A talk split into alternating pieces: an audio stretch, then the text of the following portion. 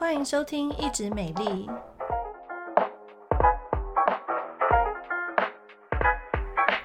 我是皮肤科蔡依珊医师，我是皮肤科胡一轩医师。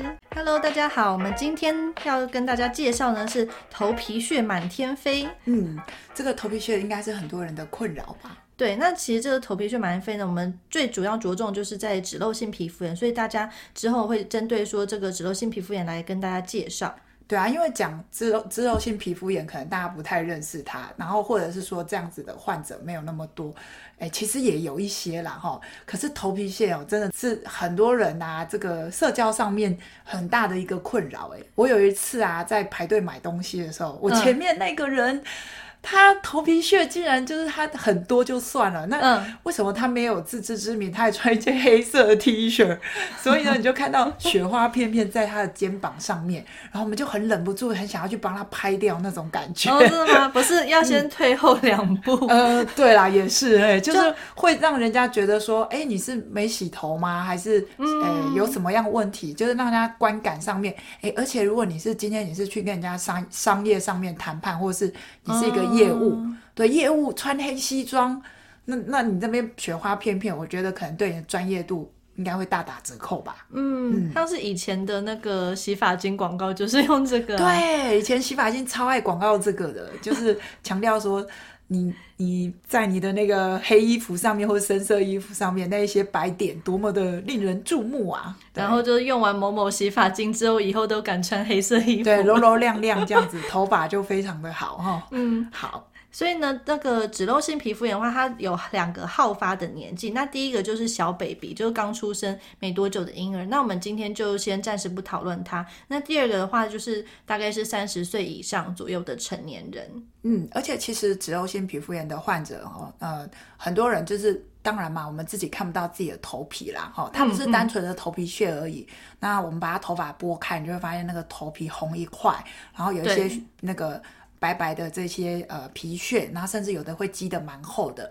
那通常病人会抱怨会痒嘛，嗯嗯，但是后面的时候可能就会有点痛感了。像我最近门诊，天气只要一变冷，然后脂漏性皮肤炎的病人就会。开始涌入，对，因为就是秋冬的话，就是这个疾病的好发的时节啊。嗯，那胡医师再跟我们仔细讲一下，在症状跟部位有哪一些表现？嗯，所以症状的话呢，最主要就是三大症状，就是会有皮屑，然后呢会发红，然后还有会痒，这三个。那部位的话呢，其实最常见就是刚刚讲的，就是刚刚都在讲的头皮。那其实脸部也会哦，就是脸部的话，尤其是。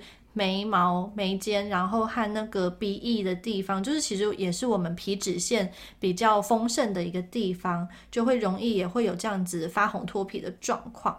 然后甚至有些人比较少数人呢，在耳后啊，甚至胸口啊一些私密处、胯下之类的，也有可能发作哦。嗯，真的，像我，我们待会也会提到加重的因素啊，或是诱发因素。嗯那我们如果是最近那个国高中生啊，他们要期中考、期末考，嚯，那病人进来就长得很典型，就是眉毛的这个眉毛上面好像有人用红色的笔给他画过，哈，就红红的，然后脱屑啊，有的真的会很红哎，然后法令纹也是，所以一看就知道哦，你最近压力很大这样子。不过很多病人就会说没有啦，还好，然后但是他可能熬夜念书念到快天亮这样子，或者是熬夜玩手游，呃，真的就是 这个。很难戒掉哈，好，那当然胸口也会啦。不过一般来说，其实我觉得大宗还是很多病人在头皮啊、脸、嗯、部，然后男生好像稍微多一些些，男生的病患。嗯嗯，好，所以它的成因的话呢，就是最主要是我们的皮脂腺和一些角质层的一个不平衡。所以呢，其实你会发现说你的头皮屑是看起来有点油腻腻的，对，有点黄黄的。对，其实我之前哦去帮一个那个呃专门护。这个头发沙龙的进修单位帮他们上课，嗯，他们就有分这个头皮屑有比较油腻感的，跟比较干燥感的。哦，对对对，对，就有的才会加一点油这样。好，好，然后呢，就是第二个话就是皮屑芽孢菌的异常滋生。我皮屑芽孢菌，大家在广告上面常看到。对，就是什么抗血洗发精，就是要抗这个皮屑芽孢菌。对对对对，所以我们就是。这个皮屑芽孢菌的话，就是在你这种皮脂腺分泌太太过于旺盛的时候，或者是你头皮的状况比较不好的时候，就会异常滋生，然后造成说你整个症状是会加重。嗯，那皮屑芽孢菌哦，大家可能对它没有那么了解。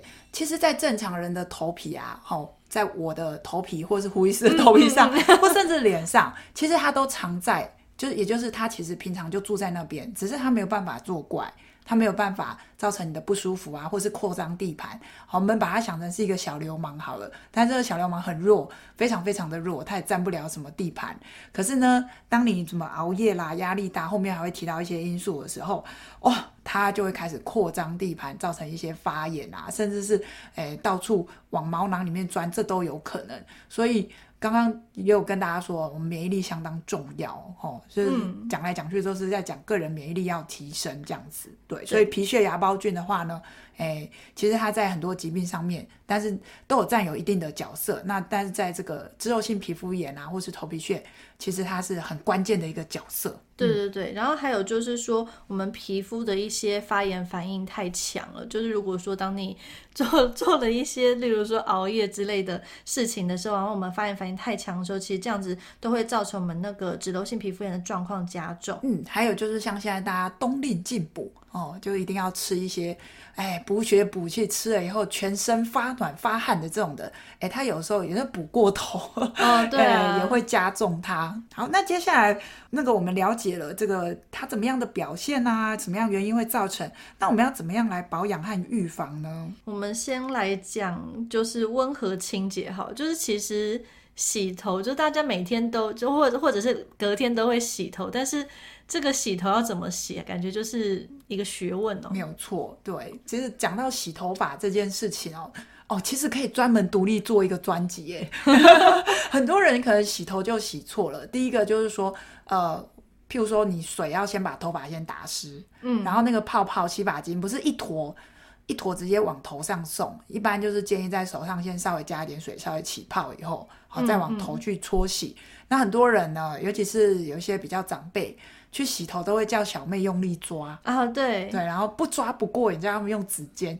我有一个病人是洗头的小妹，哦、然后她是异位性皮肤炎，我就叫她说你指甲要剪掉，她说不行，我的客人喜欢抓的感觉，真假的？对对对，所以抖 M 还是很多，所以就是不能啦。我们的头皮其实，哎，有人就说头皮是脸皮的延伸，哈，也也算对啦。嗯、他们就邻居嘛，哈，就是头皮你也要加倍呵护，不要一直去抓它，所以。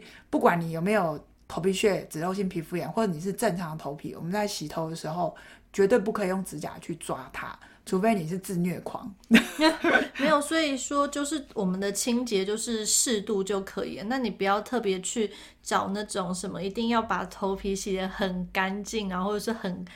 就是那种清洁效果很强的洗发精。对啊，像前阵子还好啦，不过大家现在比较就是知识丰富一点。嗯、很久很久以前有流行过那种马用的洗发精哦，好，可能胡医生那时候年纪还小。啊、什么？又又又说我年纪小？真的还年轻的时候，好。然后就有一阵子很流行马用洗发精，可能大家就觉得说啊，马用很好，你看马的那个马尾啊，这个马的毛洗完柔柔亮亮。可是基本上它的配方，我觉得可能还是没有那么适合人类啦。所以呃，有一阵子流行，后来又不流行，这倒还好这样子。对，嗯，嗯，那我们呢，有一位不愿意透露姓名的 H 小姐提供了一个问题哦，她说她的姐姐啊，呃。啊，抱歉，我不小心讲了啊。不过他不知道他是谁哈，那还好。啊，他姐姐呢会想要有一些民众会觉得说，哎，网络有这样的说法，就是洗发精不能长期用同一种，嗯，啊，所以要两三种轮着用。所以呢，他就买了两三瓶，在浴室同时打开来，那就是呃，可能就是一三五用这个洗啊之类的，这样做一个调整，二四六可能改什么的。那关于这一点，胡医师有听过类似的说法吗？诶，我是有听过类似的说法，但是其实这样子就是也不必要啊。就是我们如果说你的头皮状况一直都差不多的话，那你其实是是可以使用同一款洗发精的。那当你两三罐同时都打开一起用的时候，其实还蛮容易过期的吧？对啊，过期洗了反而比较不好。嗯嗯，好，所以这个如果大家洗发精家里空间啊已经很小，真的不用说买两三罐同时打开再轮着用，呃，它可能没有你想象中什么用同一种会有什么严重的后果哦。嗯，好，那接下来我们在保养和预防的第二点有什么要注意的呢？嗯，这一点应该就是最困难的吧？就是其实我们生活中的一些刺激性的食物啊，然后或者说抽烟喝酒啊，或者说不正常的那个作息或者压力啊，那这些的话其实都会影响到我们脂漏性皮肤炎的严重性。嗯，所谓刺激性的食物就是就比较辛辣、辛辣的重口味、重口味，然后炸的之类的。对啊，真的有人无辣不欢哎，就是没吃辣的他吃不太下。